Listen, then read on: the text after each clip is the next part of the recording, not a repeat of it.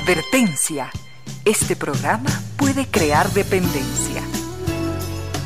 Dependencia de la buena música, del comentario oportuno, del momento poético, de las voces que siempre tienen algo que decir. Aquí se unen la música y la palabra, con cierto sentido.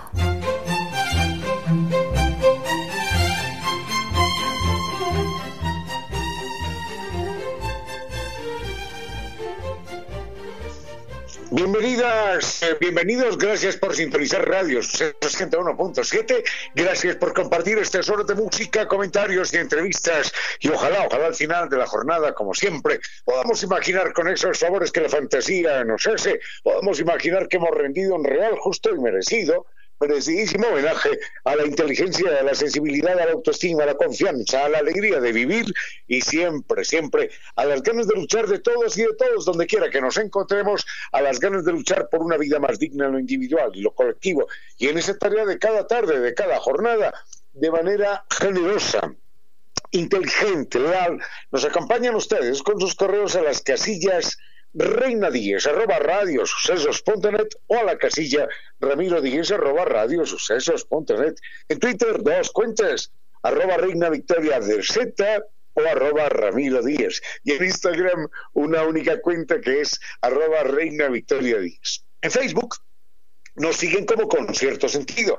Gracias a ustedes y por supuesto también a estas destacadas empresas e instituciones que creen que la radio, en medio de nuestras humanas limitaciones, la radio puede y debe llegar con calidad y calidez y debe entregar tarde a tarde un homenaje a la inteligencia, a la sensibilidad, al buen gusto de todos ustedes. Recuerden, NetLife cumple 10 años rompiéndola y por eso nos invitan a todos a celebrar eh, el evento virtual sin costo NetLife Comedy Show con David Reynoso, a veces me dan ganas de decir David Reynoso, con David Reynoso y Montserrat Astudillo. Recuerden que podemos participar y ganar premios. La propuesta es celebrar este aniversario el 28 de noviembre a las 18 horas 30. NetLife, recuerden, 10 años rompiéndola. Los podemos seguir en redes como NetLife Ecuador para unirnos al evento. Y hay, hay condiciones que se aplican. Tres veces W es la página, tres veces W, netlife.es. Y es un gusto literal y metafóricamente hablando, hablar de las exquisiteces del restaurante Casa Gangotena, el gran restaurante de cocina mestiza en nuestro país que llega hasta nuestras casas con Micuy. Los invitamos de todo corazón, porque es una experiencia que no hay como perderse, a vivir esa experiencia culinaria única y disfrutar de los platos tradicionales ecuatorianos con las más elevadas técnicas de cocina internacional, listo para emplear, perfecto perfecto para disfrutar junto a los que más queremos. Así que programe su pedido y prepárese para vivir mi cuy de casa Gangotena en su propia casa.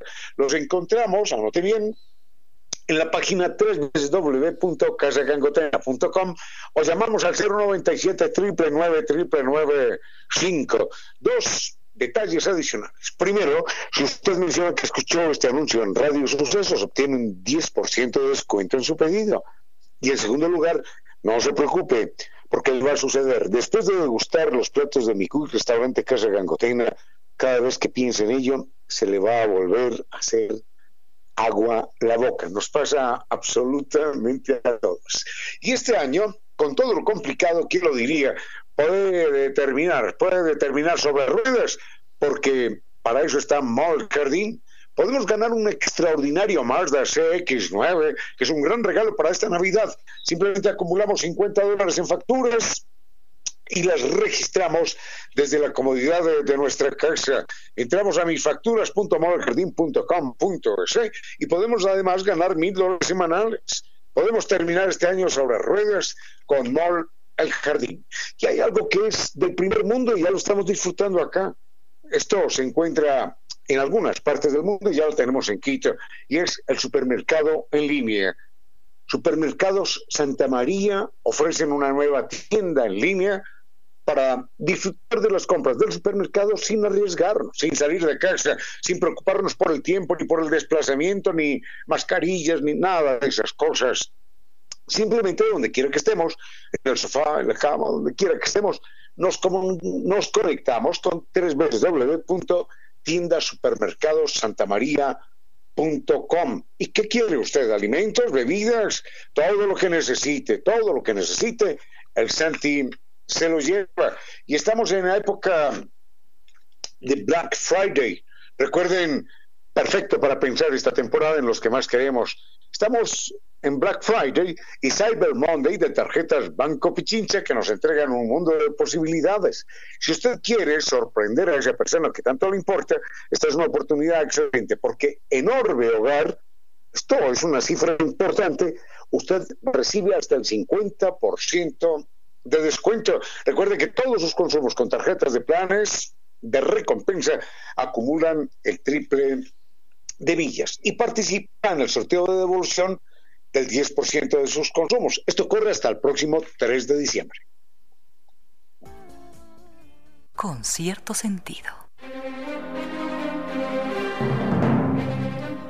Habíamos dicho, queridos amigos, íbamos a revisar sus propuestas y por aquí justamente doña Laura nos preguntaba por la lectura. Y sobre este tema también tenemos una historia muy bonita que compartir que precisamente engloba a la lectura y a unos muy queridos amigos de este espacio.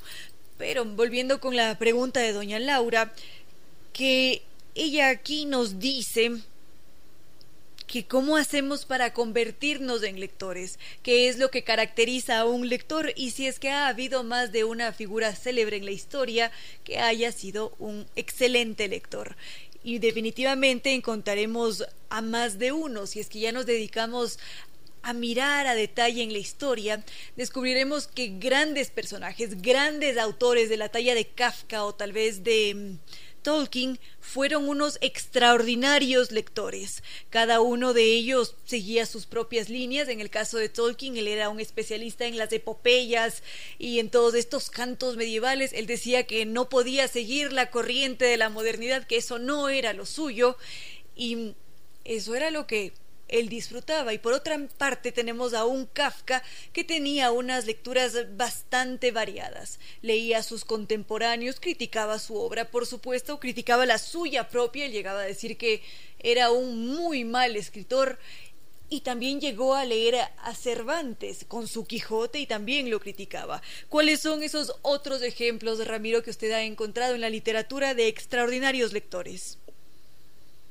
Usted sabe más que yo sobre el tema, porque usted me habla, por ejemplo, de Tolkien. Yo debo señalar mi ignorancia total en Tolkien, y es algo que a mí me avergüenza y me sonroja, porque más de una persona me ha dicho que si no leo a Tolkien no he leído, no he leído nada.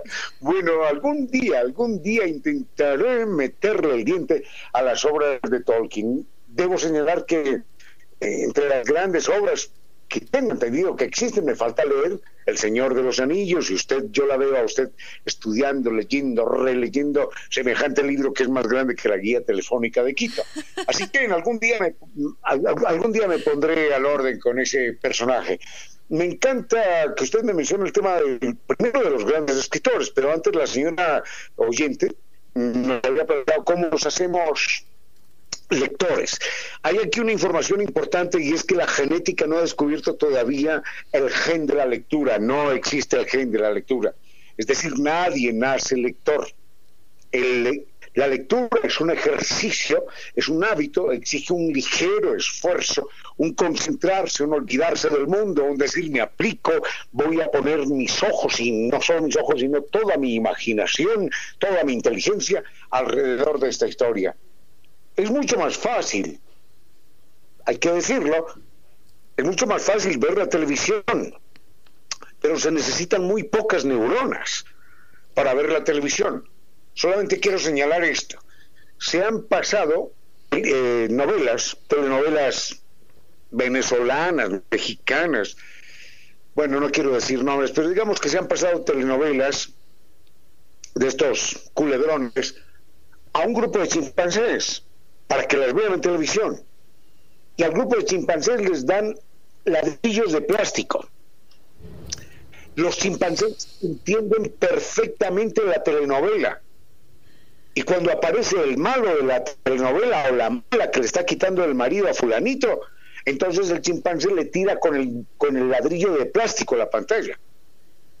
Eso es muy grave, eso es muy grave porque eso lo único que demuestra es, sin menospreciar al chimpancé, que el nivel de exigencia que algunos culebrones y que algunos programas de televisión exigen, el nivel de exigencia no es demasiado alto. Y bastaría con tener mm, la inteligencia, el cociente de inteligencia y la capacidad mental de un chimpancé para disfrutar de algunos programas de televisión. Y creo que es correcto eso. La lectura exige más. Entonces, uno no nace lector, uno se hace lector.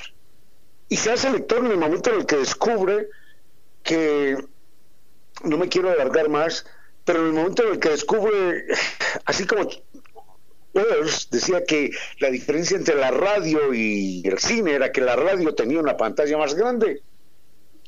Hay un momento en el que uno descubre que la diferencia entre la historia que uno está leyendo allí en ese libro y la pantalla de televisión, la historia tiene los mejores colores, los mejores protagonistas, los mejores paisajes, porque son los protagonistas los paisajes y los colores que uno se imagina.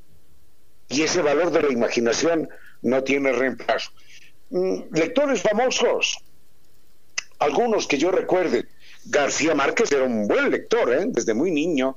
Federico el Grande de Austria, del cual estuvimos comentando aquí en algún momento, el mismo Napoleón Bonaparte. Así que si quiere hablamos de ellos en cualquier momentito, más adelante. Por supuesto que lo vamos a hacer a continuación, pero Ahora queríamos agradecer la presencia en este espacio con cierto sentido de Santa María, Supermercado Santa María. Permítame, yo lo hago y es algo que a mí me interesa mucho recordarlo, porque en alguna ocasión, mm, no crean que estoy dando un salto de 20.000 kilómetros, pero lo tengo que dar, no doy ese salto porque sí. En alguna ocasión en Taiwán, yo vi que la gente en la estación del metro, hacía sus compras en el supermercado. En la estación del metro estaban los carteles anunciando distintos productos del supermercado y la gente lo que hacía era acercarse con el teléfono, oprimir el código QR, QR, QR, QR, una aplicación que tenían, y la gente pedía el atún, el pan, la leche, la carne, el lomito, el pescado, lo que fuera, y simplemente decían, lo necesito en mi casa a tales horas. Si la persona no se tenía que mover, no se tenía que desplazar, hacía sus compras mientras estaba esperando a que llegara el próximo metro, el próximo vagón del tren. Y eso lo hacía en tres minutos, se acabó la historia, sin desplazarse, sin preocuparse. La persona obviamente tenía una aplicación que ya lo conectaba con el supermercado y el supermercado sabía qué dirección se lo enviaba. Eso, eso lo tenemos ahora aquí. Simplemente entramos a la página www.tienda.supermercadosantamaría.com y uno solicita en línea todo lo que requiera, bebidas, alimentos, lo que requiera. Así que lo que usted necesite del Santa, el Santi se lo lleva. Con cierto sentido.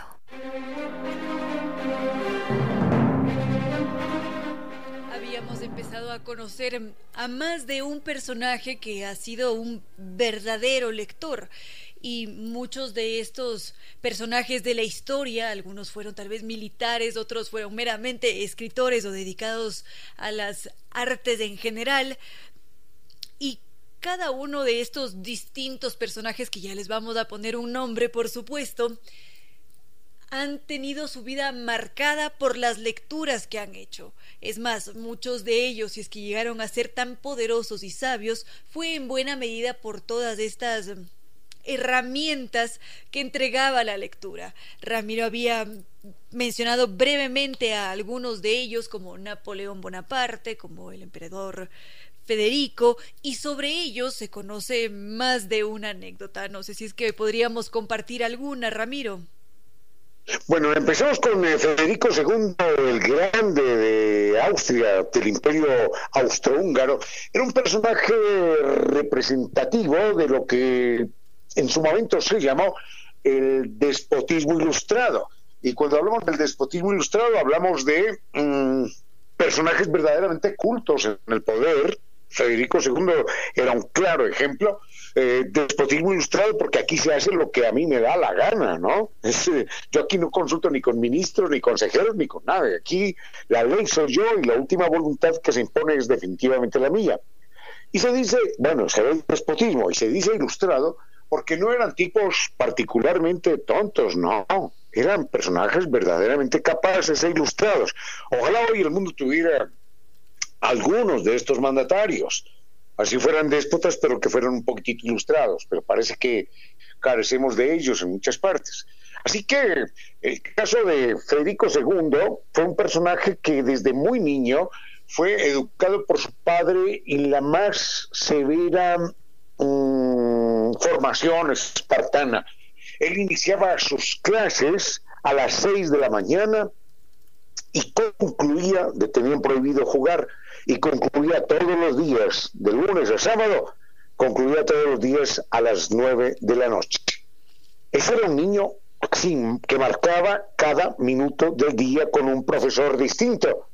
Y claro, este niño se convierte finalmente en eso, en un gran intelectual, pero en un momento dado también se harta de la vida y cuando tiene 18 años se consigue un amante, un compañero, un amigo.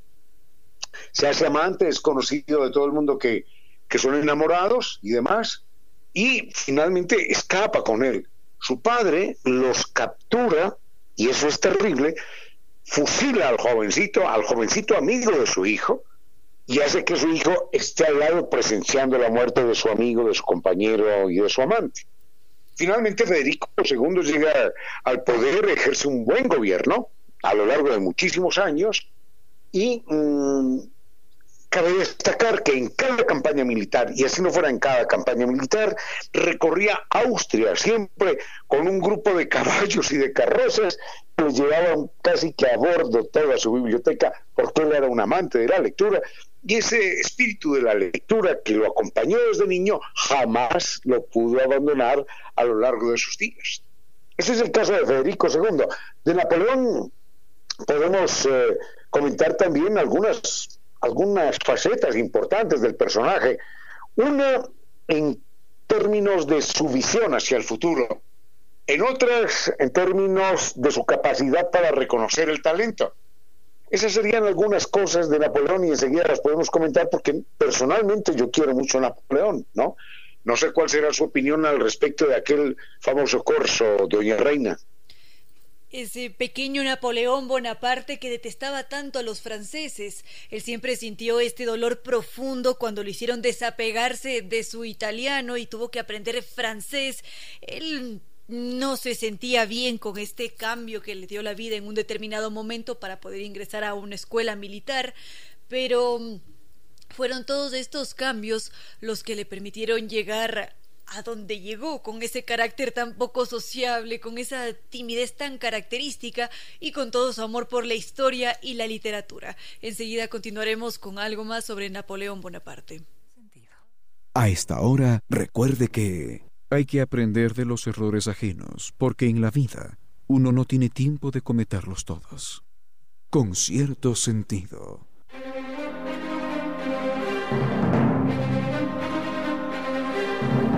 Estábamos ahora con Napoleón Bonaparte, este individuo que marcó un antes y un después, esa figura que emergió durante la Revolución Francesa, que no era un fan de Corsegan y de Francia en general, y con este carácter un poco sociable, que no fue tampoco un estudiante destacado, sí que tenía un especial interés por la historia, por la literatura, también por las matemáticas, se le daban bastante bien, y fue este muchachito que cuando apenas tenía 16 años empezó a prestar servicio como teniente segundo. Estamos hablando de un jovencito que desde temprana edad ya estaba prestando sus servicios en el ejército.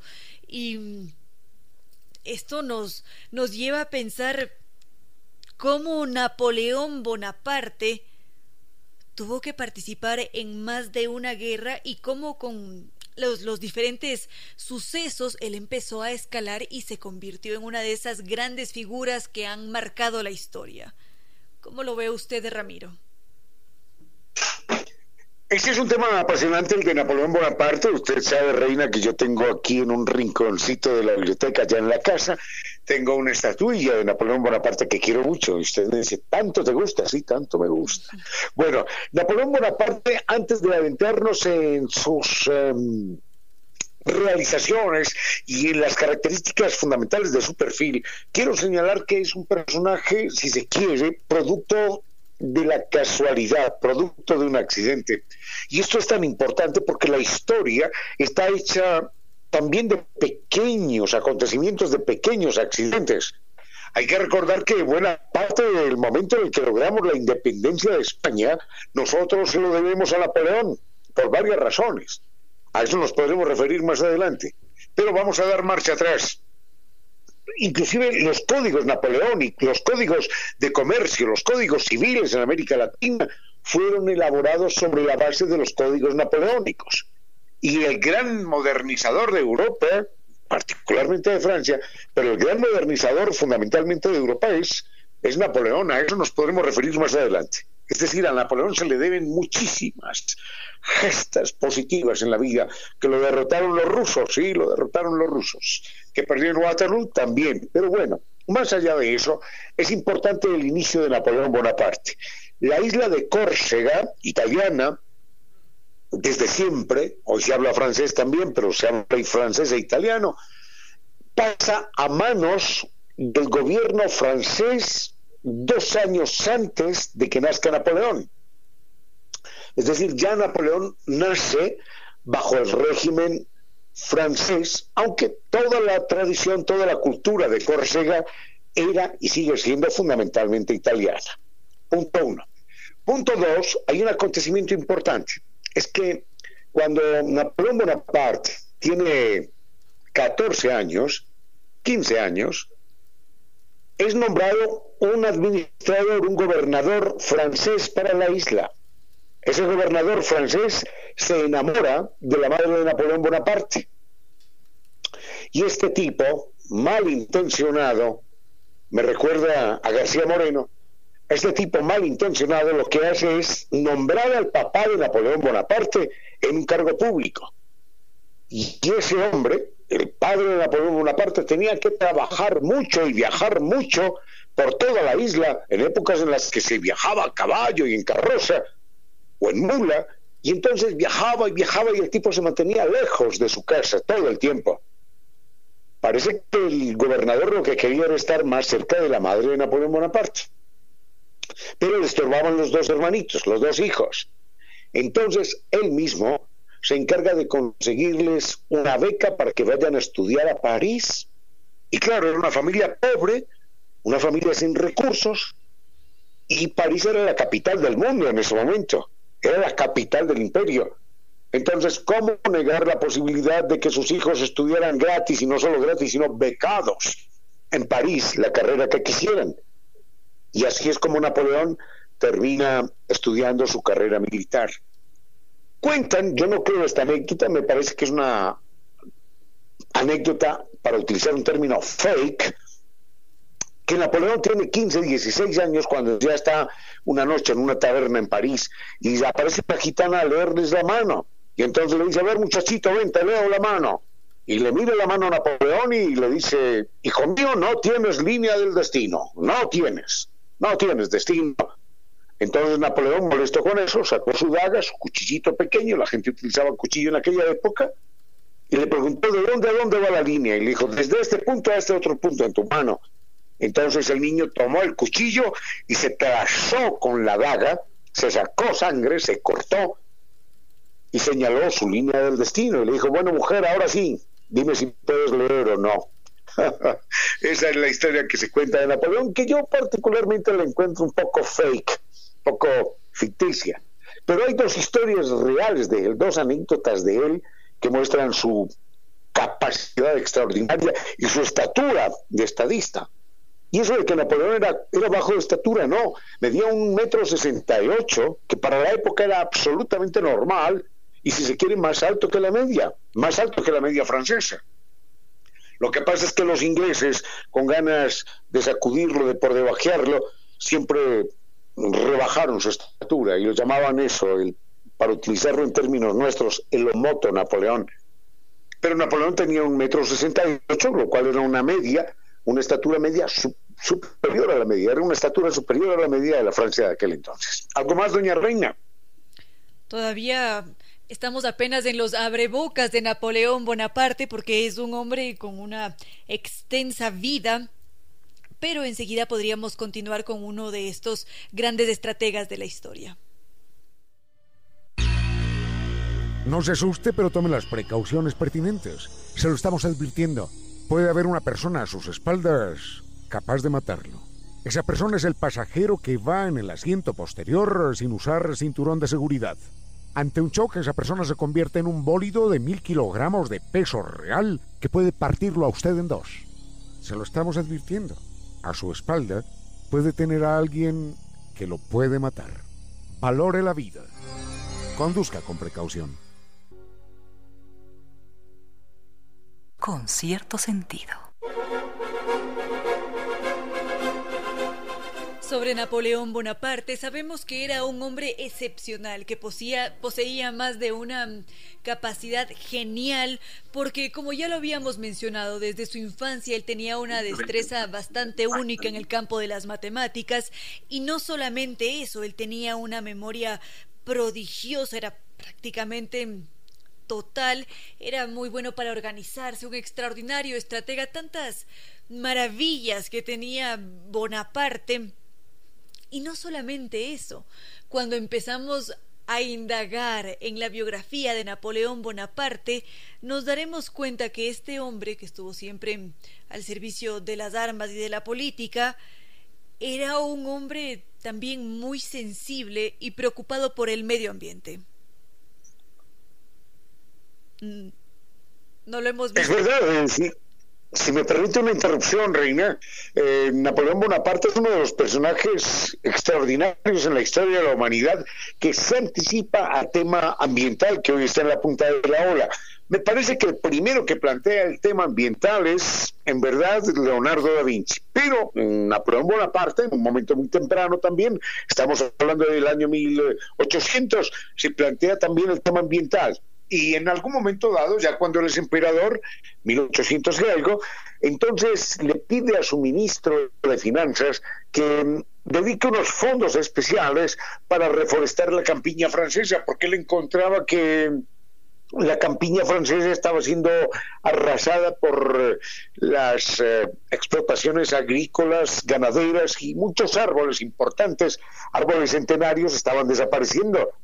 Entonces el ministro de Finanzas le dijo, emperador, no vale la pena. No vale la pena porque esos árboles tardan más o menos 100 años en crecer. No vale la pena pensar en eso. Y Napoleón le dijo, me presenta la renuncia porque no me interesa trabajar con alguien que no es capaz de ver 100 años adelante. Y precisamente por eso porque esos árboles tardan 200 años en crecer, teníamos que haber empezado a sembrarlos ayer. A esta hora, recuerde que buenas fuentes se conocen en las grandes sequías, los buenos amigos en las épocas desgraciadas. Con cierto sentido. Estábamos aquí con Napoleón Bonaparte, con esta figura extraordinaria de la historia universal, que era un hombre considerablemente trabajador. Se cuenta que Napoleón Bonaparte solía despertarse a las cuatro de la mañana, ni un minuto más tarde, ni un minuto menos, porque él consideraba que todo oficial y en general todo individuo debía estar siempre al máximo de sus capacidades, rindiendo y entregando todo lo que podía, su energía, conocimientos, lo que estuviese a su alcance. Y en el caso de Napoleón Bonaparte, él siempre estaba muy cerca de sus soldados. Si es que uno tenía que caminar bajo el inclemente sol, pues allí también estaba Napoleón Bonaparte acompañándolos. O si es que hacía demasiado frío y ellos tenían que trabajar con los caballos, cuidarlos, hacer todo este proceso de atalaje, pues Napoleón también estaba allí. Napoleón era este hombre verdadero ejemplo de resistencia, de pasión, de entrega sobre todo, y también entre esos otros rasgos que se pueden destacar de Napoleón Bonaparte está que él fue un gran visionario. Él tenía una sensibilidad y mucho tacto a la hora de ver el potencial en los otros o en algún tema político o de la naturaleza, como ya lo habíamos visto hace un momento. ¿No es así, Ramiro? Sí, pero no me, no me parece meritorio que Napoleón Bonaparte se levantara todos los días a las 4 de la mañana, porque a esa misma hora se levanta Giovanni Córdoba, ¿no? Eh, es decir, 4 de la mañana París son, ¿qué? 10 de la noche aquí, 10 de la noche en, Ecuador. no, vamos, vamos en serio con Napoleón Bonaparte. Hubiera sido el contrario, ¿no? Hubiera sido el contrario que Napoleón Bonaparte se levantara a las 4 de la mañana hora ecuatoriana, 10 de la mañana hora de París. Pero bueno, no nos metamos en enredos del cambio de horario, porque lo importante para señalar ahora de Napoleón Bonaparte, ya que usted me pide una pequeña historia podríamos contar muchas, es la que él mm, vive con un hombre que se llama Berthier. Sucede que en una de las campañas, Napoleón tiene a 70 mil hombres filados ¿Sabe lo que es tener a 70.000 soldados filados? Mientras Napoleón pasa revista a 70.000 hombres perfectamente uniformados, dispuestos a la guerra, todos haciendo fila perfecta, y Napoleón en su caballo blanco, majestuoso, solemne, de repente sufre una ráfaga de viento y le vuela el sombrero tricornio. Esto rompe cualquier formalidad, cualquier protocolo, y obviamente no se mueve, no se mueve nadie, porque el momento es de todos quietos que el emperador está pasando revista. Y él continúa con su caballo lentamente, cloc, cloc, un paso aquí, un paso allá, mirando, impertérrito, sin importarle que el sombrero se le hubiera volado para atrás. Y en ese momento escucha una voz que le dice, emperador, su sombrero. Napoleón supone que solamente un mariscal, solamente un mariscal de campo, se habría atrevido en ese momento a romper el protocolo, a correr detrás del sombrero y entregárselo a él. Entonces Napoleón estira la mano hacia atrás, toma el sombrero y le dice, gracias, mariscal. En ese momento ese mismo hombre que le ha entregado el sombrero le pregunta, mariscal de cuál división, emperador. Napoleón se da la vuelta y sorprendido descubre que es un soldado raso. Entonces le dice, mariscal de la división que usted elija, mariscal. Ese era Berthier. Y pasó de soldado a mariscal de división por ese gesto de atrevimiento, de osadía, y Napoleón dijo, este es el tipo de hombres que necesito en la guerra. Sí, que sepa cumplir órdenes, claro, que respete, claro que sí, pero que también tome la iniciativa en un momento de necesidad. Así que esa pregunta del mariscal de cuál división, comandante, ya, de la división que usted elija, comandante, mariscal, perdón. Y esa es la pequeñita historia de Napoleón que quería compartir con ustedes. Y todavía hablamos de la condición de, Napoleón como lector. ¿Qué dice usted, doña Reina? ¿Mm? Sí, es impresionante. Podríamos pasar horas enteras conociendo a Napoleón Bonaparte. Enseguida vamos a retornar con este personaje de la historia universal y por ahora queremos agradecer la presencia de Mole el Jardín. Claro, Mole el Jardín es eh, a que nos permite a todos saber que este año lo podemos terminar sobre ruedas, porque podemos ganar un espectacular Mazda CX9, que es el gran regalo para esta Navidad.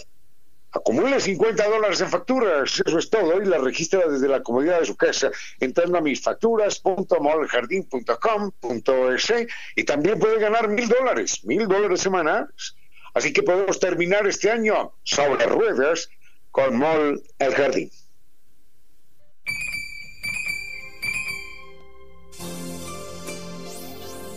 Las aves vuelan como lluvia de flechas contra las nubes. En pocas palabras, la poesía dijo, Las aves vuelan como lluvia de flechas contra las nubes.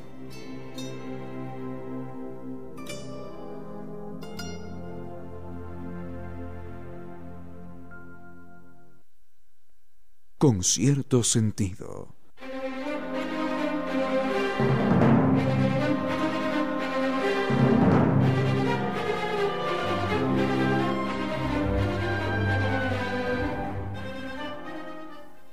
Continuamos con Napoleón Bonaparte y distintos aspectos de su vida. Hemos dado unos pequeños saltos en el tiempo o unos saltos considerablemente largos para descubrir diferentes facetas del personaje, unos cuantos de rasgos de su personalidad, sus gustos, su espíritu tan humano. Y hay esta anécdota en concreto que nos lleva hasta España cuando Napoleón estaba en ese territorio. Esto es más o menos en en el 1800, cuando él intentaba recuperar el dominio sobre España después de una terrible derrota. Y aquí descubrimos a un Napoleón que tiene un buen sentido del humor y que también nos da muestras de su gran capacidad de estratega. ¿Nos podría compartir esta anécdota, Ramiro? La historia es muy breve, es el año 1808 cuando Francia, bueno, cuando Napoleón invade a Francia, recordé, perdón, cuando Napoleón invade a España. Recordemos que esa circunstancia fue la que aprovechamos los patriotas latinoamericanos para independizarnos de España. A partir de 1809-1810 nos empezamos a a resistir porque dijimos, bueno, ya España no puede atender dos frentes de guerra, no puede atender el frente de guerra napoleónico y no puede atender el frente de guerra en América Latina. Así que Napoleón invade España, pero no le queda fácil porque, claro, hay patriotas españoles que están a favor del gobierno de, de siempre y dicen, no, los franceses y Napoleón son invasores, así que vamos a vamos a acosarlos, vamos a sacarlos, vamos a atacarlos y los emboscan en todas partes y dan golpes estilo guerrilla, dan golpes, desaparecen, vuelven a aparecer, pocos hombres causan mucho daño y así era muy difícil en aquella época la comunicación. Recordemos que no había internet, no había radio, no había nada. Entonces la comunicación era física, llevando mensajes de un lado a otro. Y en un momento dado, Napoleón está muy preocupado porque los guerrilleros españoles están golpeando duramente a sus tropas y no pueden llegar los mensajes de París a Madrid. Entonces, uno de sus lugartenientes le presenta a un hombre que es supuestamente el mejor para llevar mensajes, porque es capaz de todo. El tipo mide un metro noventa y cinco, es pesado, grande, corpulento. A pesar de su tamaño y de su peso, es extraordinariamente ágil. Es capaz de matar a un buey de un puñetazo en la cabeza. Es capaz de enfrentarse a cinco hombres con las manos desnudas y derrotarlos a todos es capaz de partir a un hombre en dos, de un solo tajo, y es muy bueno con la pistola. Y además causa una impresión terrible de miedo porque tiene una cara cortada que le arranca en la oreja, le recorre la mejilla, le baja por la barbilla, una cicatriz tremenda. Y entonces le dicen a Napoleón, este es el hombre que va a llevar los mensajes, ¿cómo le parece, emperador? Y él se queda mirándolo y dice, es verdaderamente temible. Es temible, ¿no? Causa pánico. Pero prefiero al valiente que fue capaz de cortarle la cara. Quiero a ese le cortó la cara a este gigante porque sin duda alguna es mucho más bravo que él. Así que traigan al que le cortó la cara y ese será el encargado de las misiones secretas. Hasta ahí nada más la pequeñita anécdota de Napoleón. Y solamente cerremos el tema de Napoleón señalando que en las batallas él siempre se hacía acompañar por dos baúles de libros. Bueno, no en las batallas, sino en las campañas militares. Siempre hacía que le llevaran dos baúles de libros, los libros que, le que quería leer, que le gustaba leer, y llevaba siempre un tablerito de ajedrez. Hasta ahí Napoleón Bonaparte, personaje al que quiero mucho. El más grande a ver si usted es capaz de adivinar, doña Reina, el más grande museo de Napoleón Bonaparte, ¿dónde se encuentra? A ver, diga tres ciudades. Antes Imagínenselas. antes de mencionar las tres ciudades, me gustaría acotar a esto de, de las lecturas que solía hacer Napoleón que así como habíamos visto que era este hombre que trabajaba de forma incansable, también era un lector incansable. Una de sus pasiones dominantes era precisamente la lectura. Y en numerosas ocasiones Napoleón Bonaparte se encerraba en la biblioteca únicamente para leer. Para él la lectura era parte de la vida y no podía despegarse nunca de los libros. Eran tan importantes como alimentarse. Y es que en efecto los libros son el alimento del espíritu y de la mente. Ahora sí, volvamos con su adivinanza, Ramiro. ¿Por qué no les preguntamos también a nuestros queridos amigos, aquí al doctor Córdoba en controles, Elizabeth Consuegra, Miley Rosas y a nuestros queridos amigos que se encuentran en sintonía. Saben que allí están abiertos nuestros canales de redes sociales y correos electrónicos y también números telefónicos. Enseguida descubriremos. Estoy tres ciudades, tres ciudades para el más grande museo de objetos personales de Napoleón Bonaparte. Una París, la otra Madrid y la otra, um, La Habana, La Habana, Cuba, donde está el museo más grande de objetos personales de Napoleón Bonaparte, hasta un trozo de cabello, ¿eh? Hasta un trozo de cabello. París, Madrid o cuál fue, ah, o La Habana. A ver, tres ciudades bien facilitas. A ver dónde está el museo más grande y nos vemos y nos vemos en un momento. Con cierto sentido.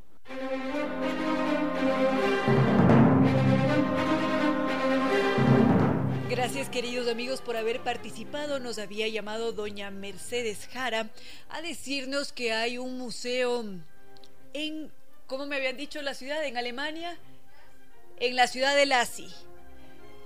Esta es una de las respuestas de Ramiro. Usted nos había entregado otras propuestas. Estaba Madrid, La Habana y se me escapa una París. ¿O no es así? Por supuesto, pero más allá del museo que hay en Alemania y que también está en, em, la isla Santa Elena, hay un pequeñito museo.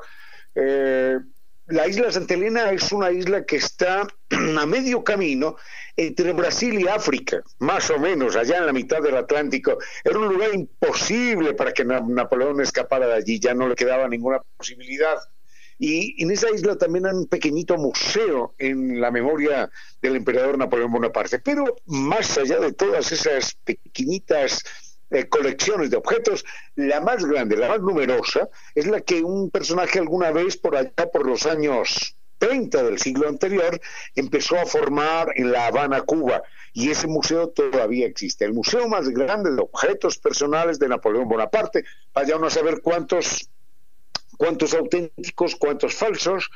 El museo más grande de objetos de Napoleón Bonaparte está en Cuba. Inclusive hay un trozo de cabello y a través del análisis del trozo de cabello se ha encontrado que Napoleón Bonaparte en efecto fue envenenado por los ingleses que le daban vino, le daban una cuota de vino, unas botellitas de vino, el hombre se aplicaba una copita o dos al día y ese vino tenía alguna dosis de arsénico que terminó por matarlo. Hasta ahí nada más lo que yo tengo de Napoleón Bonaparte.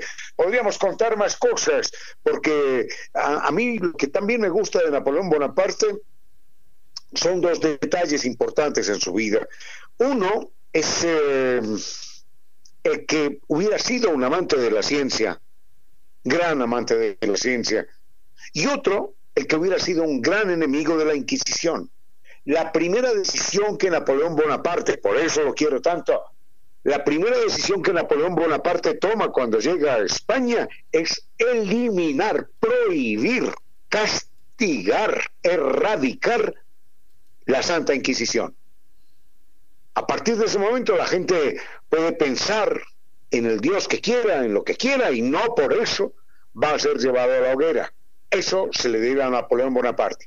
Cuando ya en el año 18 se retiran las tropas napoleónicas, esa casualmente es la primera norma que vuelven a establecer los reyes en España, la, Santa Inquisición.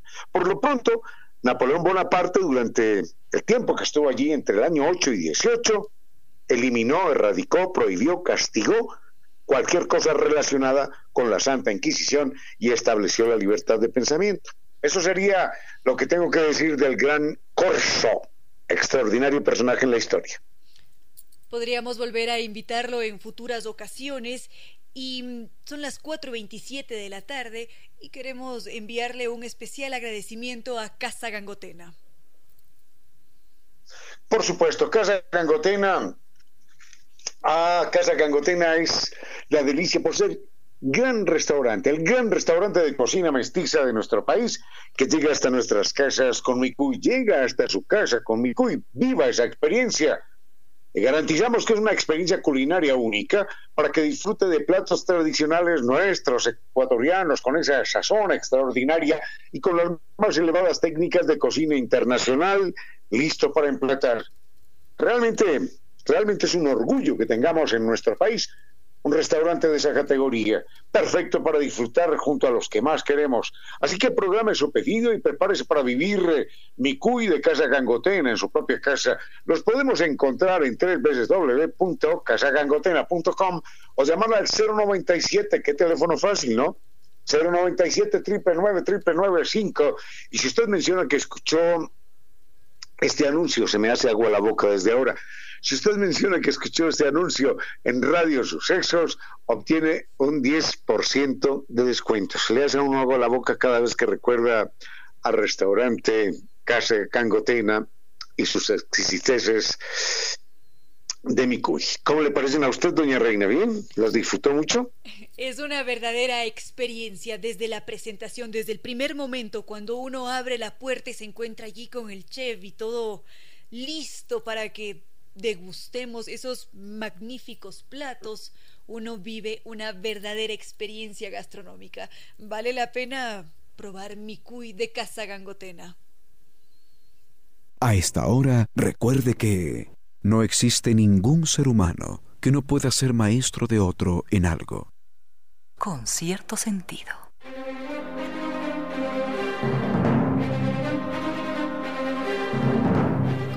Revisando propuestas, queridos amigos. Nos había escrito don Eric Caro Bravo proponiendo mm, este tema de conocer el camino del Inca. También nos habría escrito don Edison, don Andrés, don Felipe, don Nixon, que nos preguntaba por la caja de Pandora. Son algunas propuestas que tenemos. No sé si es que tendrán otras, queridos amigos, que podríamos estarlas leyendo a continuación. Para eso están nuestros correos electrónicos y redes sociales. Correos electrónicos ramiro díez arroba radiosucesos.net o reina díez arroba radiosucesos.net. Redes sociales Facebook con cierto sentido, Instagram arroba reina victoria díez. Estamos también en Twitter como arroba ramiro díez o arroba reina victoria dz. Los estaremos leyendo queridos amigos.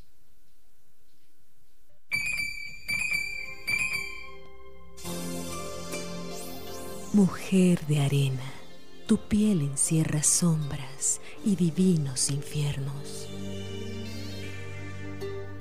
En pocas palabras, la poesía dijo, Mujer de arena, tu piel encierra sombras y divinos infiernos.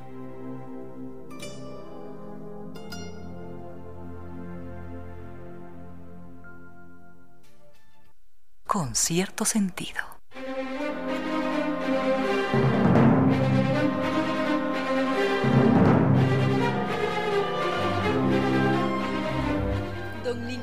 Nixon nos había pedido que nos remontásemos hasta la antigua Grecia, allí donde se desarrolló toda esta mitología con personajes heroicos, con diversas tragedias, y mm, Don Nixon nos había solicitado centrarnos principalmente en el mito de Pandora, este mito que muchas veces nos lo solían contar en la escuela o tal vez del colegio, o a veces aparecían en diferentes relatos para niños o en más de una serie que nos hacía soñar en esa caja tan misteriosa y atractiva que en un principio parecía tener uno de los grandes tesoros de la humanidad o de los dioses, cuando en realidad venía cargada de grandes tragedias.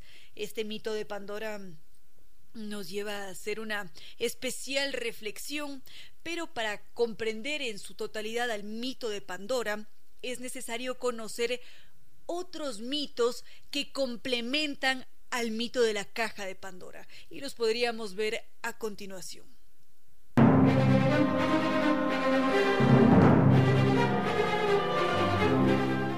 Continuamos con la mitología griega y Ptolomeo, que era uno de los titanes, que era bastante astuto y que burló en más de una ocasión a Zeus, el rey de reyes, el gran dios del Olimpo. Prometeo, como ya habíamos visto, lo que había hecho en una ocasión con toda su astucia fue entregarle a los humanos el placer de la carne. Les había entregado alimento real porque antes únicamente eran los dioses quienes se llevaban la mejor parte. Prometeo estaba siempre en contra de la injusticia y fue por esto que él tomó esa decisión. Una vez que Zeus se dio cuenta de lo que había hecho Ptolomeo, no, Ptolomeo no, Prometeo decidió que tenía que castigar a la humanidad porque Prometeo había sido tan osado. ¿Y qué fue lo que hizo? Zeus decidió privar a toda la humanidad del fuego, es decir, Nadie podía cocinar, no se podían fundir metales, no podían acceder al calor porque Zeus les había arrebatado el fuego, y esto era un verdadero horror. Cuando Prometeo se dio cuenta de esto, decidió que esto tampoco era posible, porque una vez más, Zeus estaba siendo injusto con la humanidad y por ese motivo había que detenerlo. Entonces nos cuenta la historia que Prometeo decidió escalar al Olimpo para poder robar el fuego y devolvérselo a la humanidad. Esta era una hazaña bastante compleja, muy delicada. Y una vez que Prometeo roba el fuego y lo trae en un junco, por allí nos dicen que probablemente recibió ayuda de Atenea o Minerva para la mitología romana, porque Minerva era esta diosa que estaba siempre centrada en la inteligencia, en la astucia y celebraba estas ideas que tenía Prometeo. En todo caso, cuando Prometeo baja desde el Olimpo hacia la tierra de los mortales, les devuelve el fuego y esto se repartió en un instante. De repente todos los hogares empezaron a tener calor, comida, todo era maravilloso. Y como se propagó con tal velocidad, cuando los dioses se dieron cuenta de lo que había sucedido, simplemente no fue posible arrebatar nuevamente el fuego porque ya no podían saber exactamente en dónde se encontraba, quién lo tenía en su hogar, a quién se lo podían quitar. Y una vez más, Prometeo sale victorioso. Esto evidentemente enfurecía a Zeus, porque ¿cómo era posible que el rey de reyes, que el gran dios del Olimpo, fuese derrotado de esa manera? Era algo inconcebible. Pero nuevamente Zeus decidió ser considerablemente paciente para hasta él poder dar un golpe que afectase a Prometeo. Enseguida podríamos conocer qué fue lo que sucedió. Con cierto sentido.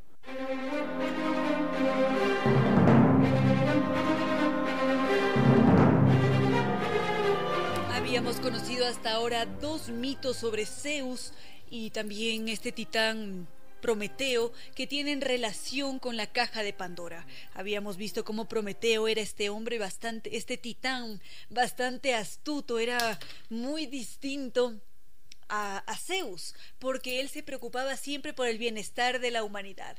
En cambio, Zeus quería siempre ser venerado, tener el mejor pedazo de carne y, y gobernar sobre todos.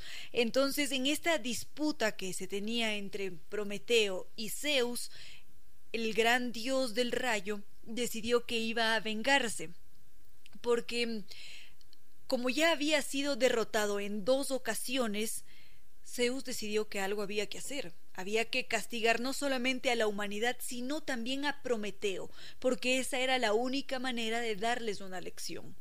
Entonces, lo que hizo Zeus fue centrarse en un familiar de Prometeo. Él tenía este hermano que, a diferencia de él, siempre miraba hacia atrás, es decir, el hermano de Prometeo, en vez de poder ver el futuro, se centraba en todos los sucesos pasados y no podía ver eh, hacia adelante. Dice la mitología que este hermano de Prometeo era un poco torpe, era bastante inocente, creía todo lo que le decían y siempre Prometeo intentaba cuidarlo. Le decía, ten mucho cuidado con los presentes que te hacen, no, no vaya a ser que alguien te quiera hacer daño. Y en efecto así sucedió, porque apareció Zeus con esta mujer bellísima que había sido hecha por el mismo dios Vulcano, estaba ella hecha en arcilla, y se la entregó como presente al hermano de, de Prometeo. El nombre del hermano de Prometeo era Epimeteo, y justamente cuando Zeus le entrega a esta bella mujer, le dice, bueno, ella va a ser tu prometida. Prometeo nunca estuvo de acuerdo porque decía, ¿cómo? ¿Cómo va a ser posible que le entreguen a esta mujer tan bella, colmada de todos los dones de la tierra? Algo debe estar mal. Pero Epimeteo decidió no escuchar la advertencia de su hermano y proceder a casarse con ella. Una vez que se celebró el matrimonio, Zeus le regaló una caja muy bella a Pandora. Pandora era esta mujer que estaba colmada de todos los dones, es más, ese es el significado de Pandora, y cuando ella recibe esta caja, en un principio se siente bastante atraída, dice qué cosa tan curiosa, que será esto, pero Zeus le advierte y le dice nunca puedes abrir esta caja. No vas a saber cuál es su contenido y tienes que jurar no abrirla. En los inicios, Pandora no tuvo ningún inconveniente. Pasaron los días, las semanas, los meses, los años, y Pandora no abría la caja. Hasta que un buen día, Pandora dijo aquí tiene que haber algo muy valioso.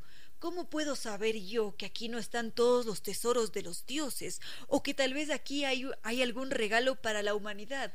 No es justo que no se me permita abrir esta caja.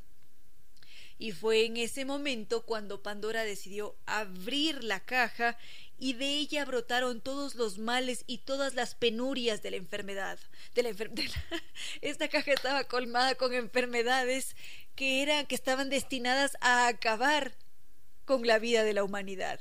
Y fue así como se desató todo el caos, porque esta era la forma que tenía Zeus para castigarnos.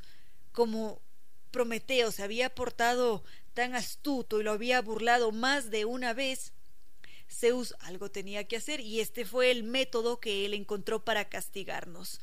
Y según cuenta la mitología, cuando ya salieron todos los males y penurias a la tierra, al final de la caja se encontraba la esperanza, y fue ese el único recuerdo, sentimiento y sensación que pudo conservar Pandora porque ya una vez que ella abrió esa caja, desató toda la desgracia en la tierra. Y nuevamente aparece Prometeo para intentar remediar esta situación. Enseguida vamos a ver qué fue lo que hizo. Con cierto sentido.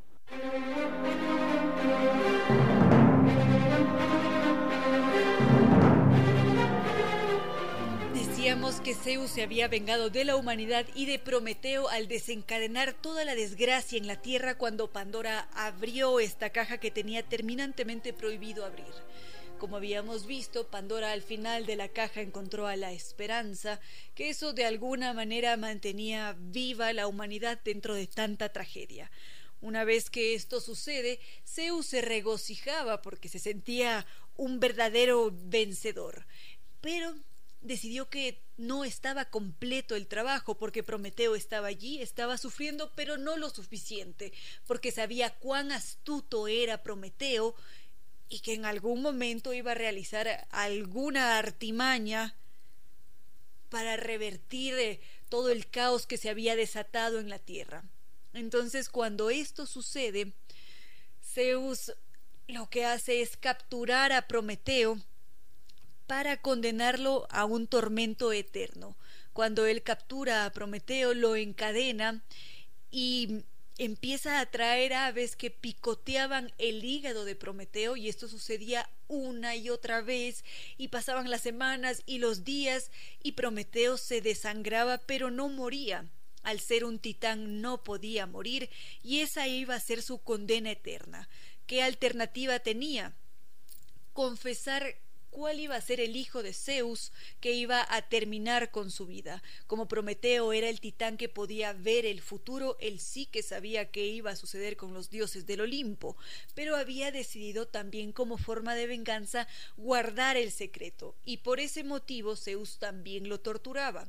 No importaba qué mal le hiciese, no importaba cuánta tortura o cuánto caos él desatase en la humanidad, Prometeo decidió que siempre iba a guardar silencio, hasta que un buen día apareció un centauro que ofreció ponerse en el lugar del titán porque por accidente había asesinado a su amigo y se sentía tan mal que no podía cargar con todo este dolor.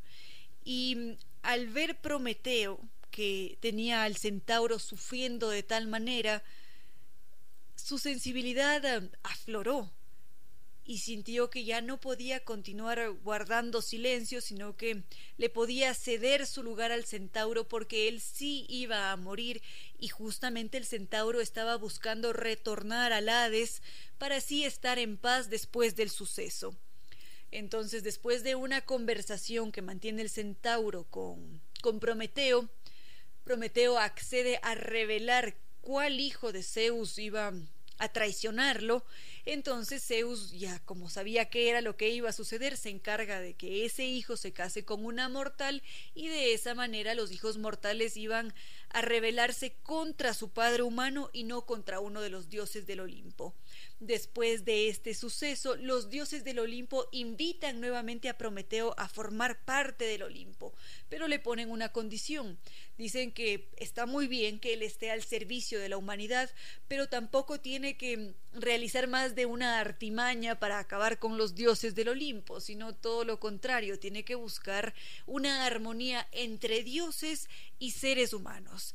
Y podríamos decir colorín colorado, este cuento se ha acabado. Ese es básicamente el mito de la caja de Pandora y bueno, los otros mitos que se conectan y que le dan sentido a la caja de Pandora. Con cierto sentido. Gracias queridos amigos por sus mensajes. Por acá nos escribía don Andrés, muy entretenido con la mitología griega. Por supuesto, hay tal cantidad de mitos que podríamos compartir. Cada uno es más emocionante que el otro. Justamente también nos escribía don Damián, que está centrando también en, en Zeus y Prometeo, que son estos este titán y este dios del Olimpo que tuvieron más de una disputa. Y algo muy bonito que ha sucedido también con la mitología griega es que ha dado pie para más de una creación artística. Es decir, nos encontramos con la mitología griega en la literatura, también en las grandes obras de arte renacentistas. Si es que nos remitimos a la literatura, podríamos pensar en Calderón de la Barca, que había escrito precisamente sobre el mito de Pandora, pero a su manera. Él rescataba las metáforas que tiene este mito. Se centraba en la inteligencia, en la astucia que tenía Prometeo, en ese sentido de justicia que buscaba para con la humanidad Prometeo, para finalmente llevar el mito de Pandora a las tablas. Fue un verdadero fue una verdadera revolución cuando Calderón de la Barca lleva esta obra a las tablas, fue considerablemente aclamada y para esto iba a decir Prometeo. No, Calderón de la Barca se había dado más de una licencia creativa, es decir, que él recreó el mito de Pandora a su manera. Y también si es que pensamos en la pintura, está el Greco. El Greco también creó una escultura centrada en el hermano de Prometeo y Pandora. Creo que podríamos dejar hasta allí al mito de Pandora y vamos a continuar revisando sus mensajes y propuestas. Enseguida volvemos, queridos amigos. A esta hora, recuerde que la nobleza del corazón es dar sin recordar y recibir sin olvidar.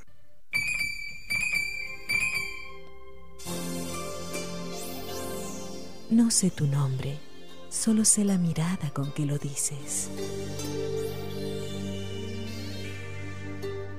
En pocas palabras, la poesía dijo, No sé tu nombre, solo sé la mirada con que lo dices.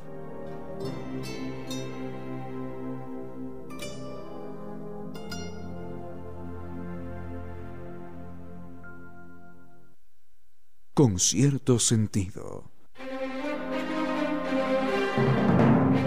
5 y 35 de la tarde y nos han pedido si es que por favor podemos compartir agenda cultural. Ahora lo hacemos. teatro, cine, música, pintura, literatura. Los seres humanos somos seres culturales. La brújula de la cultura apunta a este norte.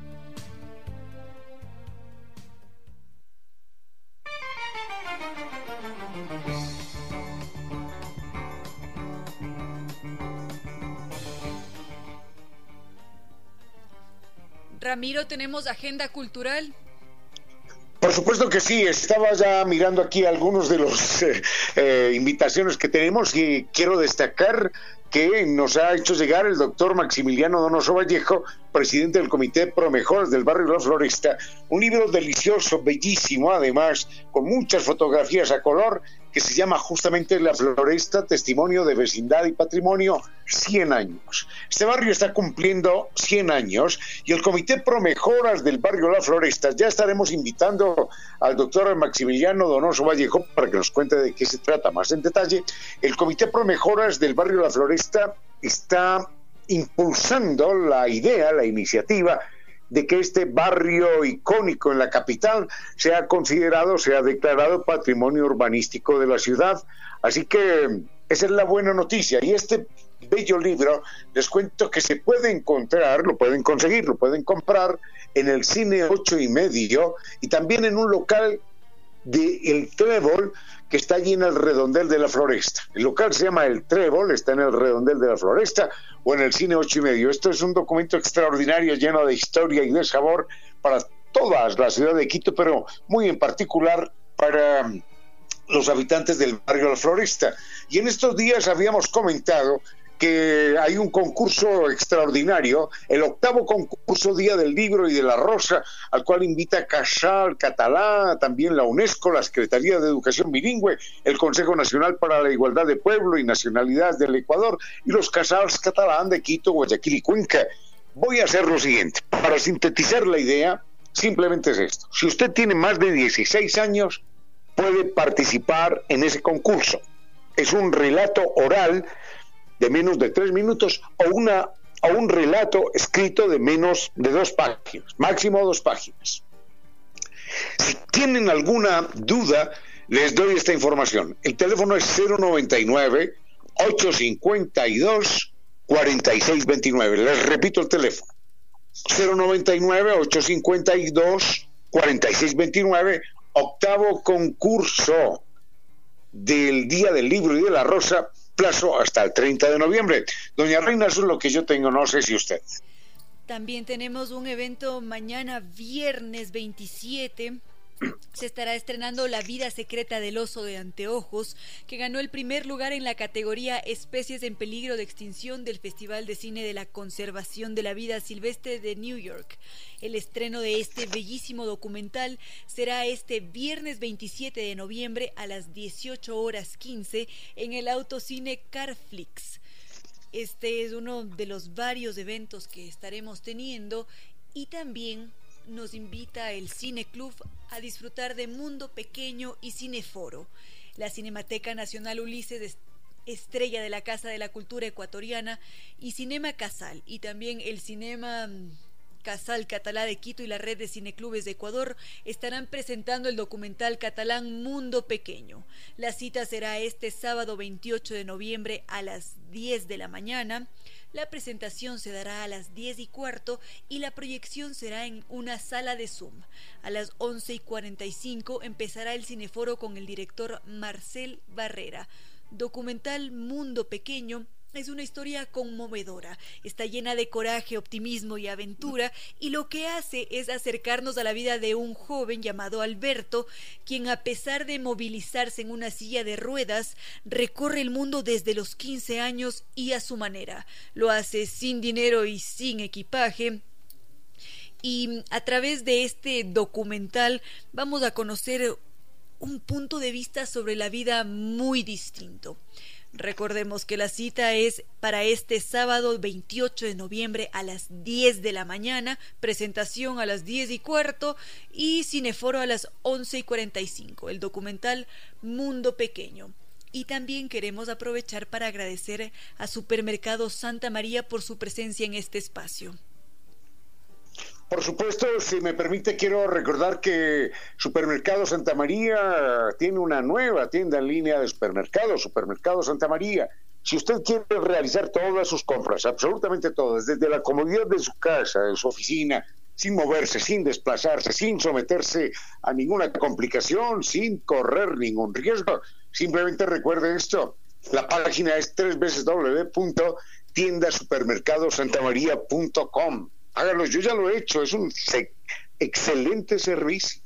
Lo que usted requiera, bebidas, alimentos, no hay ningún problema. Todo lo que usted necesite de Supermercado Santa María, el Santi se lo lleva. Eso es lo que tenemos, doña Reina. ¿Algo más de parte suya? Estamos ya próximos a empezar nuestra entrevista de esta tarde. Así que vamos con ella. Con cierto sentido.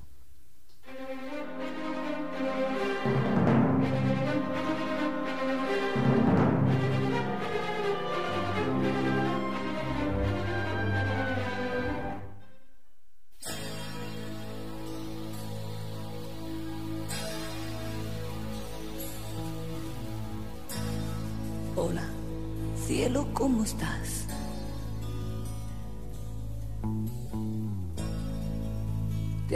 Portado bien. Yo tenía ganas ya de estar de nuevo aquí, de disfrutar de ti. No puedo ni pensar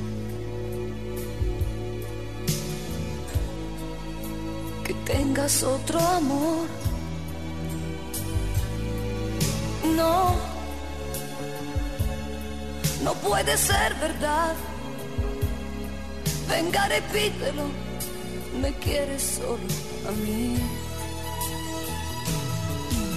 Es tarde ya, pero sé que no dormirás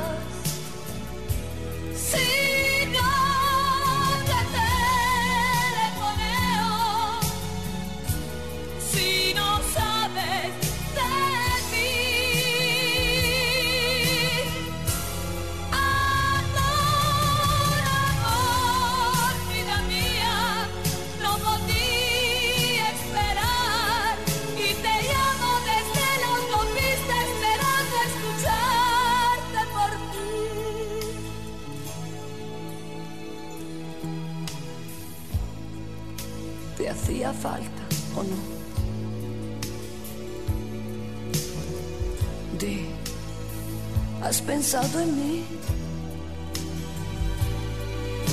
Fue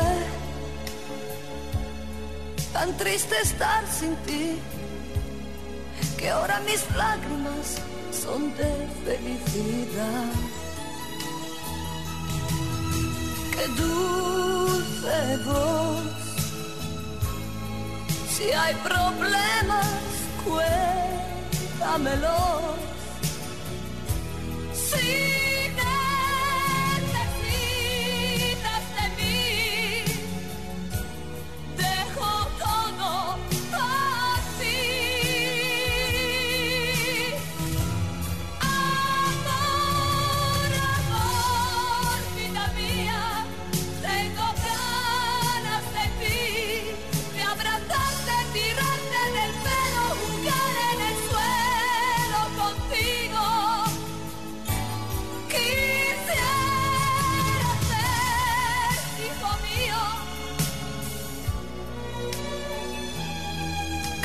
Crezcas más.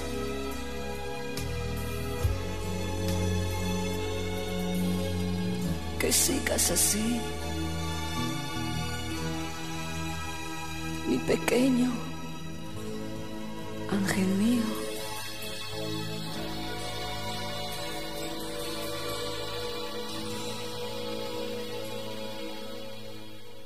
Con cierto sentido.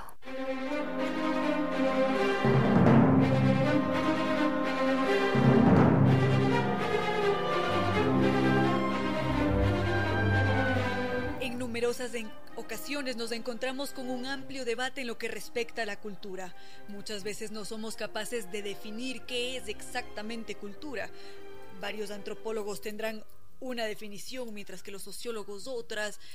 Es muy complejo ponerse de acuerdo y definir exactamente qué es cultura. Porque ¿qué es cultura, queridos amigos? Les hacemos esa pregunta. Los estaremos leyendo con sus respuestas porque es todo tan amplio pero nos encontramos con un grupo de investigadores que han decidido adoptar una tarea titánica.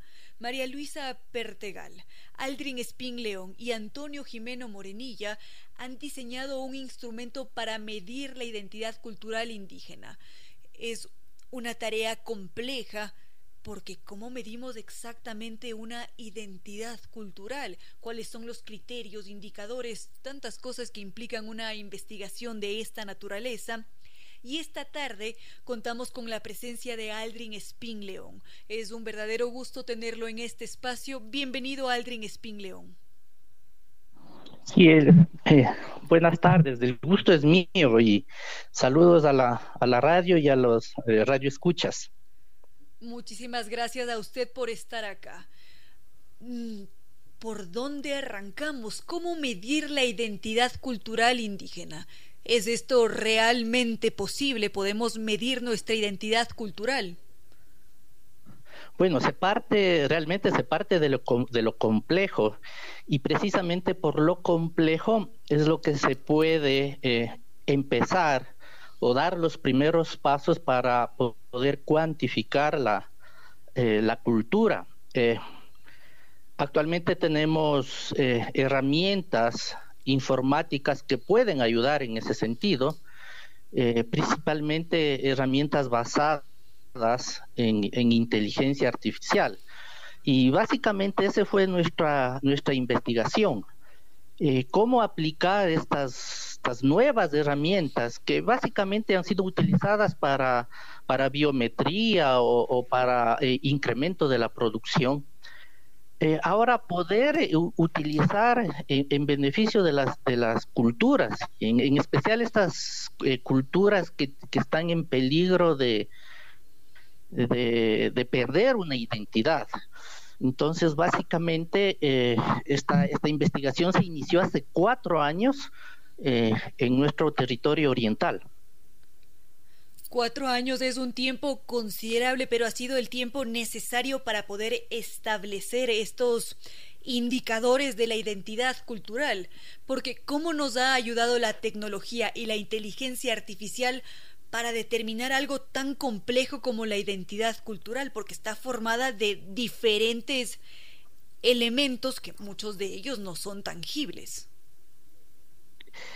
Sí, eh, bueno, no, no son, bueno, básicamente es el, es el principio de, un, de, una investigación. Eh, precisamente por lo complejo y, lo, y los indicadores que va a depender del, del, punto de vista de, de, la investigación, es que se realizó la toma de indicadores desde el propio territorio, en este caso el territorio indígena Guarani. Es decir, la toma de indicadores no se lo realizó desde una perspectiva occidental, desde una perspectiva a la que nosotros consideramos cultura, sino se lo realizó los indicadores desde la perspectiva del propio territorio indígena. Eso por, para obtener unos indicadores que sean acorde a la realidad de los pueblos.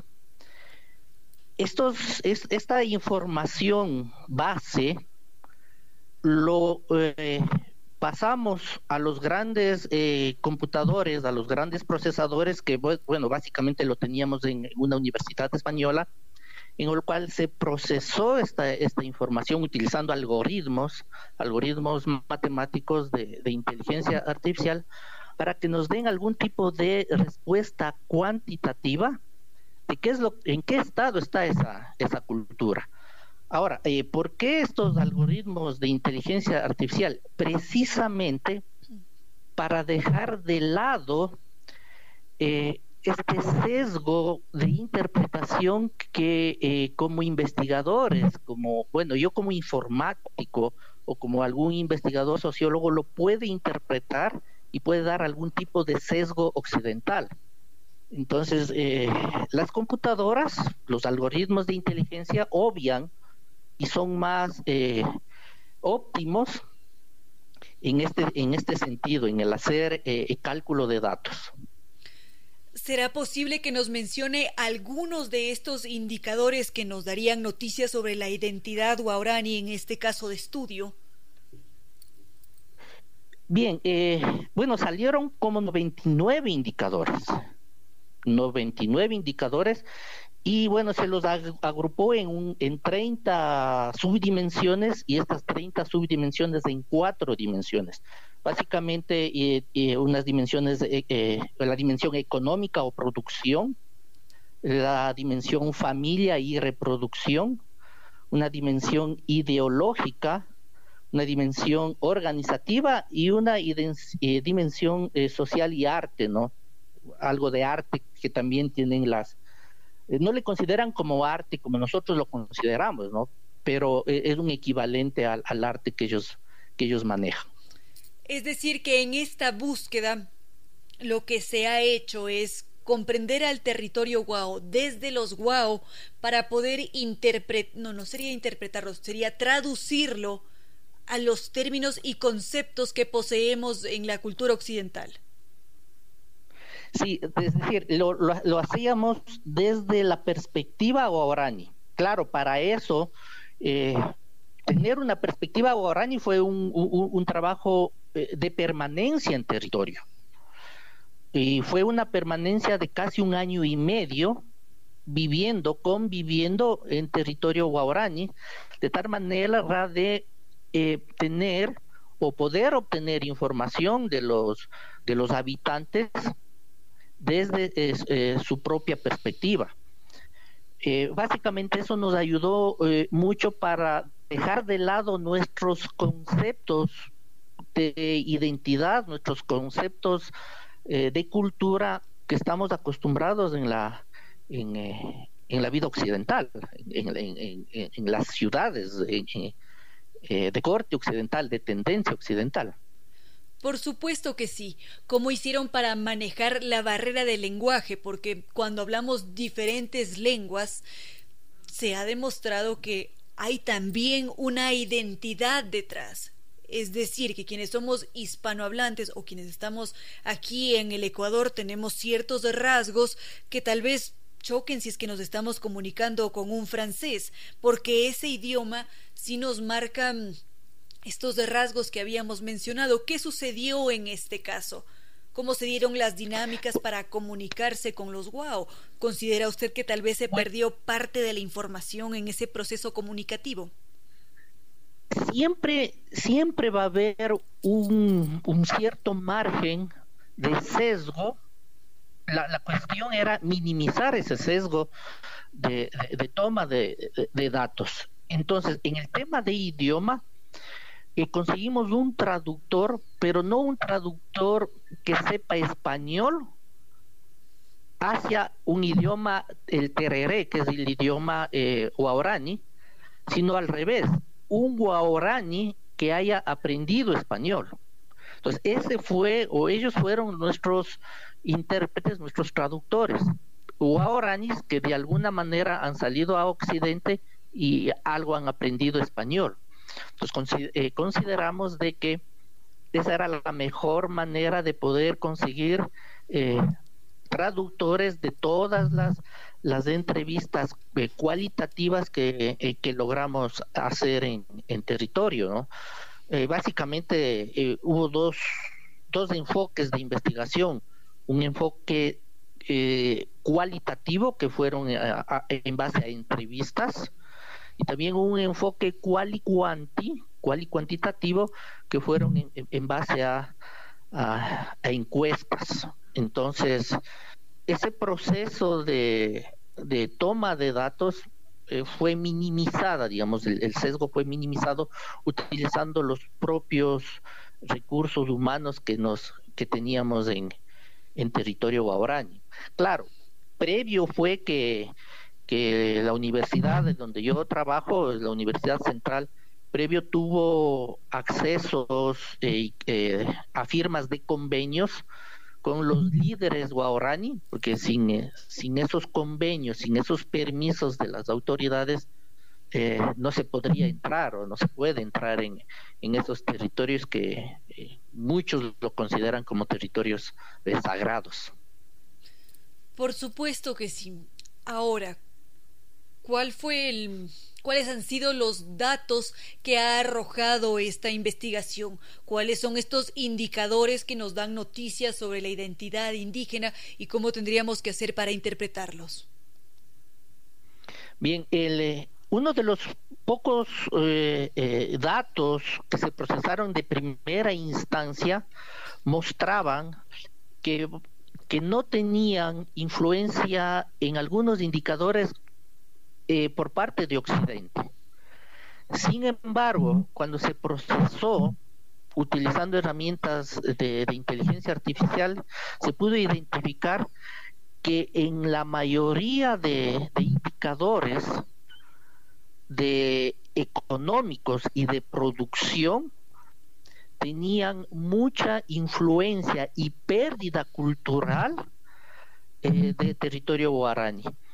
Hicimos una comparación con habitantes del Tena y también lo hicimos con eh, comparación con algunos eh, indicadores de, de, una, de una ciudad citadina, en este caso utilicé Quito, para poder comparar. Entonces, el, el indicador económico y de producción es el que más estaba afectado. Y el indicador que todavía se mantiene eh, casi intacto en sus comunidades es la, fue el, indicador de ideología. Eh, bueno, uno de los uno de los indicadores ideológicos, eh, básicamente medicina tradicional, eh, medicina ancestral, ¿no? Recolección de objetos, eh, de, productos, digamos, recolección de productos, la caza, la, pesca como, como identidad ideológica y algunas creencias como dioses de de, de la de, eh, que identifican a la naturaleza, la, la cascada como un dios, el, eh, el tigre, el, el, el, jaguar, ¿no? El jaguar como, como un dios. Esos todavía se mantienen intactos casi a un 90-91% de su, de su identidad. Tengo 99 resultados de indicadores comparados con habitantes de una región del Tena, ¿no? que es la, ciudad, digamos, más cercana a su, a su comunidad. Muy interesante esto. Ahora, ¿cuáles son estos principales objetivos que posee esta investigación? Porque ya se han establecido estos indicadores que nos permiten realizar el análisis y la identificación de estos elementos que nos dan noticias sobre la identidad cultural, es decir, podemos conocer más a profundidad sobre, las los diferentes pueblos y sus manifestaciones culturales. Entre esos otros objetivos, ¿cuáles están? Bueno, el, bueno, el primer objetivo que se planteó al, inicio de la investigación es básicamente cómo desde eh, la política pública, desde la administración de un gobierno, cómo poder proteger a una cultura, eh, en este caso a una cultura indígena, de tal manera de que no pierda su identidad. ¿En qué indicadores la, las, políticas no deberían eh, actuar? De tal manera de que al no actuar se estarían eh, protegiendo sus, sus culturas. No, no, no, se tiene indicadores, no se tiene elementos en, en, cual decir en este indicador se puede intervenir con el, con la menos, con el menos impacto posible, o en este indicador no se debería eh, intervenir. Esto es importante eh, porque el impacto de alguna decisión estatal, de alguna política, puede afectar una pérdida o acelerar una pérdida cultural. ¿sí?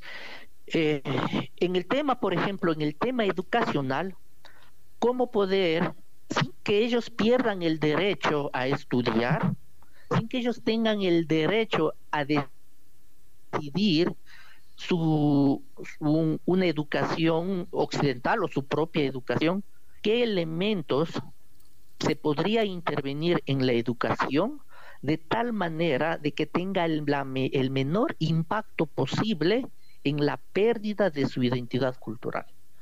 Eso en el caso de educación, en el caso de vestido, en el caso de alimentación, en el caso de religión. Eh, hay, hay, hay religiones que están eh, eh, invadiendo ¿sí? sus territorios. Entonces, estos indicadores permiten cuantificar y prevenir cuáles se podría intervenir con el menos impacto y realmente cuáles no se debería intervenir por mantener sus, sus identidades, su cultura.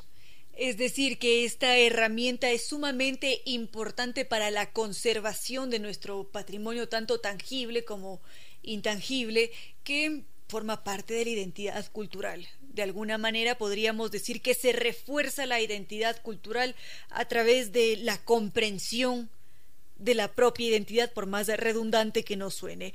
Ahora, en lo que respecta a esta investigación científica, es la primera que se realiza en el Ecuador para determinar y estudiar la identidad cultural, en esta ocasión sobre los guaraní. Bueno, de la manera o de la forma como nosotros lo hicimos, utilizando herramientas tecnológicas, es la primera en el mundo. Sí, es la primera en el mundo. Eh, esta investigación utilizando las metodologías y herramientas de inteligencia artificial que nosotros eh, lo hacemos.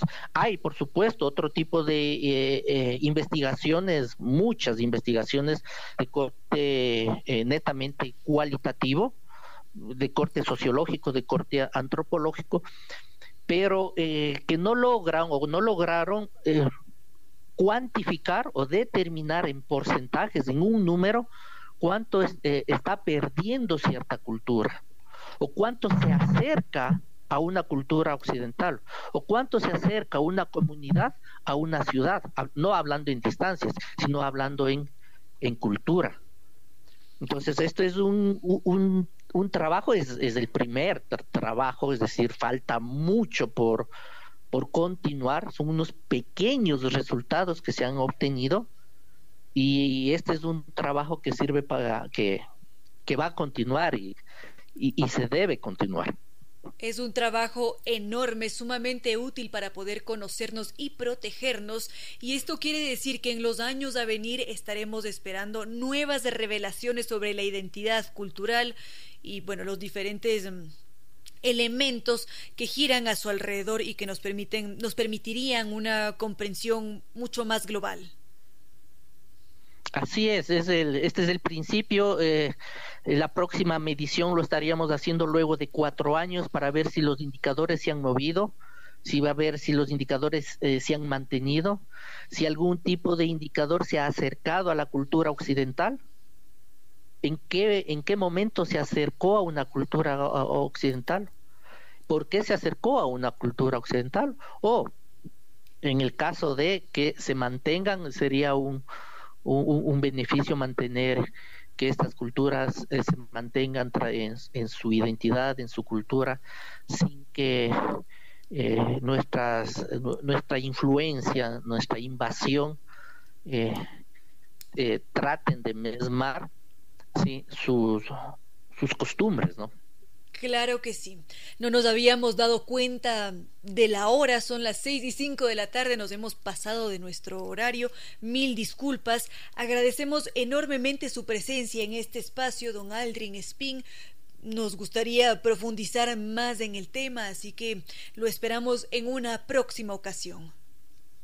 A ustedes muchas gracias por la invitación y la verdad es que tenemos eh, culturas y pueblos muy interesantes, muy diversos en, en nuestro territorio y creo que como deber eh, de la sociedad debería ser protegerlos y no invadirlos en sus en sus costumbres en sus tradiciones. Muchas gracias a, a, ustedes y a los a los radioescuchas. Gracias. Buenas noches. Que así sea. Muchísimas gracias.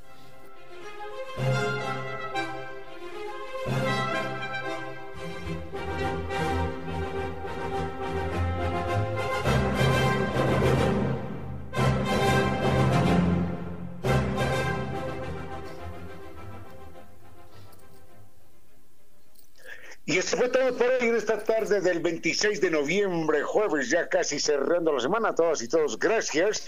Rápidamente contra el tiempo, agradecemos también a nuestros gentiles, inteligentes, leales, auspiciantes, que creen que la radio debe llegar con calidad y calidez y que debe entregar siempre un homenaje, eh, un reconocimiento a la inteligencia, a la sensibilidad y al buen gusto de todos ustedes. Gracias a NetLife que cumple 10 años rompiéndola y que nos invita a su evento virtual sin costo NetLife Comedy Show con David con David Reynoso y Montserrat Astudillo. Recuerden que los podemos seguir en redes como NetLife Ecuador para unirnos a ese evento. Hay algunas condiciones que aplican. Esto es próximo 28 de noviembre a las 6 de la tarde y 30 minutos. Nos acompañó también el restaurante Casa Gangotena, el gran restaurante de cocina mestiza en nuestro país, que llega hasta nosotros con Micoy. ¡Viva! Es una recomendación. Viva esa experiencia culinaria única, disfrute de platos tradicionales ecuatorianos con las más elevadas técnicas de cocina internacional, todo listo para empletar, perfecto para disfrutar junto a los que más queremos. Así que simplemente programe su pedido y prepárese para vivir mi cuide Casa Gangotena en su casa. Los encontramos en www.casagangotena.com o llamamos al 097 999 5 Si usted menciona que escuchó este anuncio en Radio Sucesos, eh, recuerde que tiene un 10% de descuento en su pedido y se le va a hacer agua a la boca siempre, siempre que recuerde el restaurante Casa Gangotena y Micuy. Y Agradecemos también a Supermercados Santa María. Tiene, esto es extraordinario. Tiene una nueva tienda en línea de supermercados, Santa María. Yo la he probado y la puedo garantizar. Simplemente uno pide lo que desea, alimentos, bebidas, lo que requiera, y le llega a uno directamente a su casa.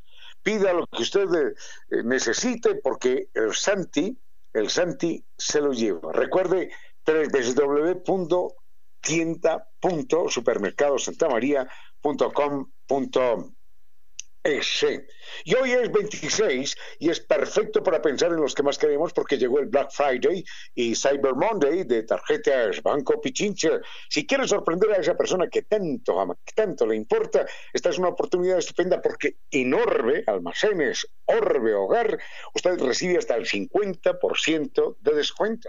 Recuerde que todos los consumos con tarjetas de planes eh, de recompensa acumulan el triple de millas para que viaje más lejos, para que viaje con más frecuencia y además participe en el sorteo de la devolución del 10% de descuento. Esto corre hasta el próximo 3 de diciembre. Si quiere mayor información, simplemente entre a la página pichincha.com.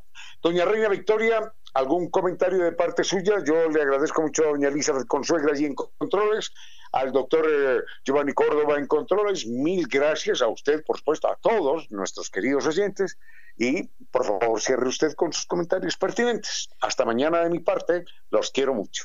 Muchísimas gracias, Ramiro, por haber estado acá. También a nuestros queridísimos doctores que están en controles y nos acompañan aquí en todo el ajetreo. Y a cada uno de ustedes, queridos amigos, que sin importar el lugar, se conecta para compartir tardes con cierto sentido. Algunos lo hacen desde la Amazonía, otros desde Inglaterra, desde Noruega, desde España, desde aquí de nuestro bellísimo Ecuador, desde diferentes provincias. Es una verdadera alegría, queridos amigos, poder compartir con ustedes cada tarde.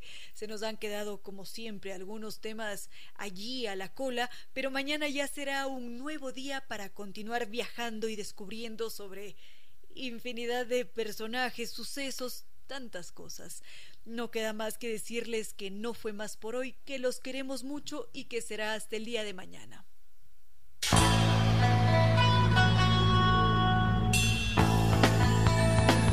Si como dicen es cierto que en la vida no hay casualidades, piense, ¿por qué escuchó usted este programa?